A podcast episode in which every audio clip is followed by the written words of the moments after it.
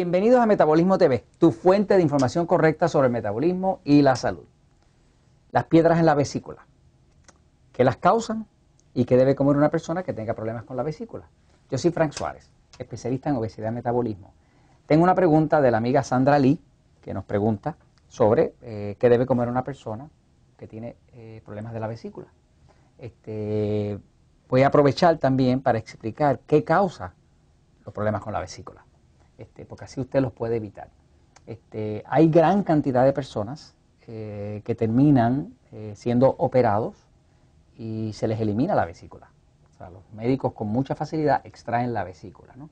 En verdad la extraen porque no tienen una solución verdadera al problema de la vesícula. Así que terminan cortándola. Es como cuando alguien tiene problemas este, eh, en alguna parte del cuerpo, como decir este, ¿Cómo se llama eso, Jorge, que nos da a nosotros aquí el, eh, el apéndice? Exactamente, gracias, Jorge. Este, cuando alguien tiene problemas con el apéndice, este, se inflama, los médicos realmente no tienen solución fuera de antibióticos y entonces pues, terminan cortándolo, ¿no? La vesícula es algo así. No tienen soluciones y siempre que no hay solución, pues van a terminar cortando o quemando o envenenando, una de esas, ¿no? Este, pero vamos a hablar un momentito de, de qué causa esto y qué, qué hacer, ¿no? Bueno, eh, voy a explicar primero qué lo causa. Este, la parte de qué hacer es un poquitito más difícil, ¿no? Este, y digamos, este, menos este, esperanzadora. Pero vamos, a darle lo que es, ¿no? Fíjense. Este, la piedra en la vesícula eh, sucede, vamos a explicar primero qué es lo que es la vesícula. Eh, una persona pues tiene su cuerpo, ¿no? Y aquí en el lado derecho está el órgano más grande que tiene el cuerpo, que se llama el hígado, ¿no? El hígado es un órgano muy, muy importante porque ahí se fabrican más de 500 enzimas distintas, ahí se procesan hormonas, ahí se procesa hasta la, hormona de la tiroides, se procesa ahí. Este, cuando el hígado tiene problemas, el resto tiene problemas, ¿no? porque esa es la planta desintoxicadora del cuerpo. ¿no? Este, de hecho, los antiguos chinos, los chinos de hace de 3.000, 4.000 años, 5.000 años, siempre decían que la obesidad tenía que ver con el hígado. Así que los chinos, si usted va a la literatura china, va a ver que toda la obesidad la trataban con el hígado hay una función muy importante del hígado porque ahí se controla la glucosa, el glicógeno, que es la glucosa almacenada, eh, que determina cuánta cantidad de insulina el, cuerpo tiene que producir. O sea, que cuando el hígado tiene problemas, pues tiene problemas. Y se sabe que una, de las causas eh, principales de obesidad eh, o algo asociado a la obesidad es el hígado graso. O sea, que las personas que tienen hígado graso es que tienen el hígado, en vez de estar filtrando, está lleno de grasa. ¿no? Así que el hígado tiene mucho que ver con todo esto. Ahora, eh, el, hígado está a este lado, ¿no? Acá. Y es un órgano bastante grande, es el órgano más grande que tenemos después de la piel. Pues se considera que la piel también es un órgano. Pero el más grande como, como unidad es el hígado, ¿no?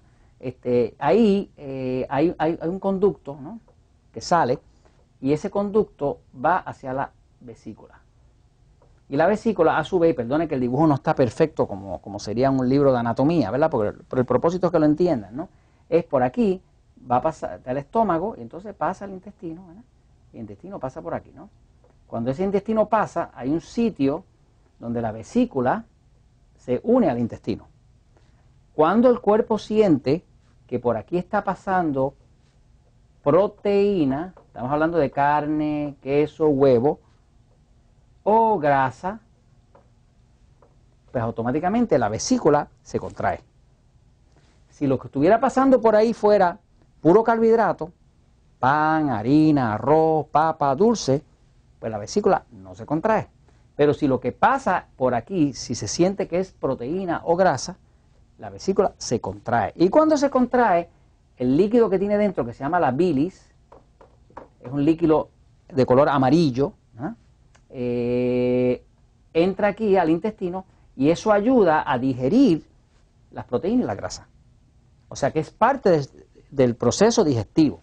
El hígado produce eh, bilis, la almacena en la vesícula. La vesícula no es otra cosa que un saquito de almacenamiento eh, temporero.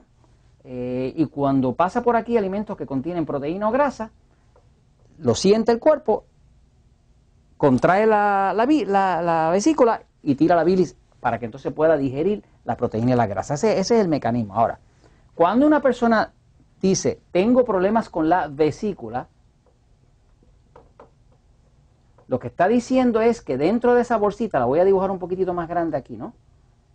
Esta bolsita tiene una entrada que viene del hígado y tiene una salida que va hacia el intestino, ¿verdad?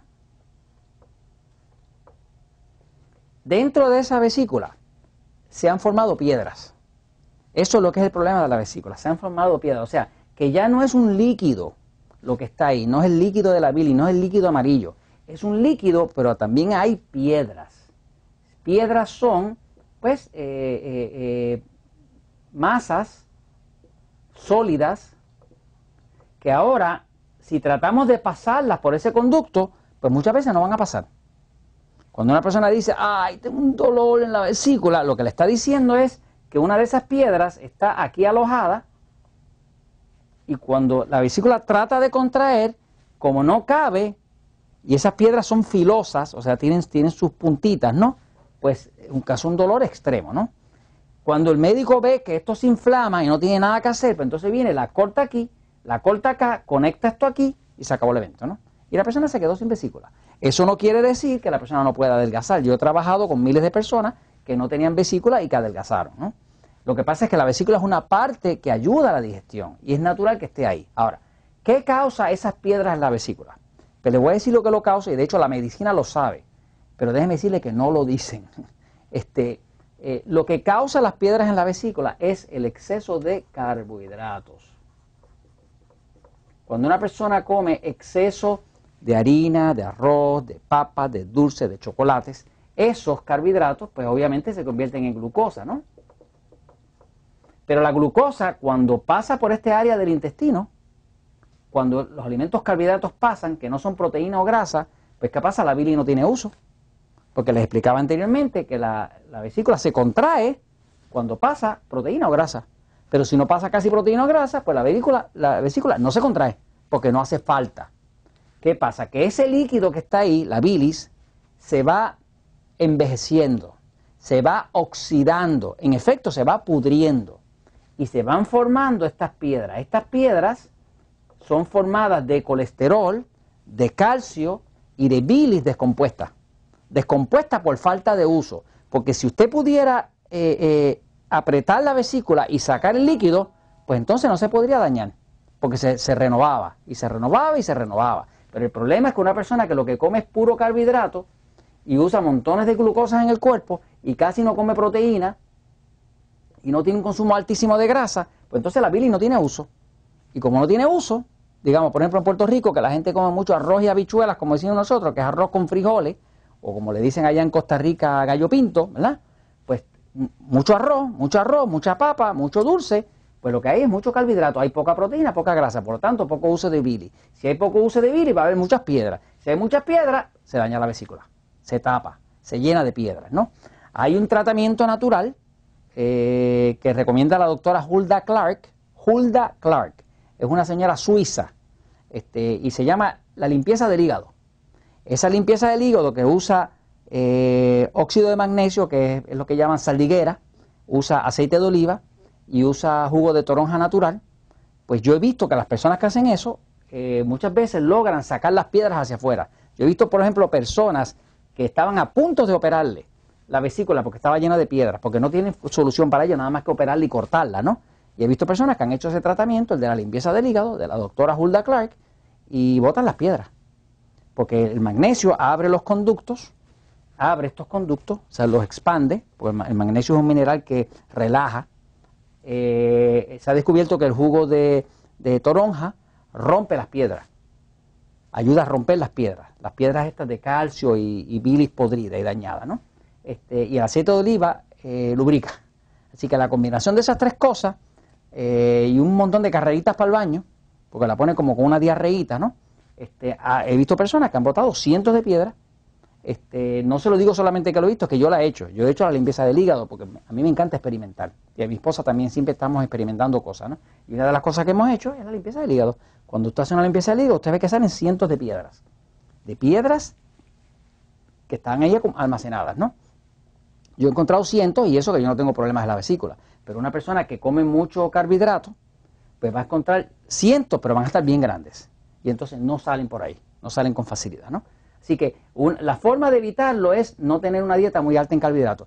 Fíjese si está comprobado que lo que causa las piedras es el exceso de carbohidratos, que todos los médicos que trabajan en un hospital saben que cuando un paciente lo tienen por un mes o más con una solución intravenosa de glucosa, que es lo que le ponen en el hospital, si una persona que está enferma en el hospital le ponen una solución intravenosa de glucosa para que se alimente, ¿no? El cuerpo. Pues los médicos saben que si una persona está más de un mes con solución intravenosa, le salen piedras en la vesícula. Eso demuestra sin lugar a dudas que es el exceso de glucosa y la falta de proteína y grasa la que forma las piedras. Así que eso se lo comento porque la verdad siempre triunfa.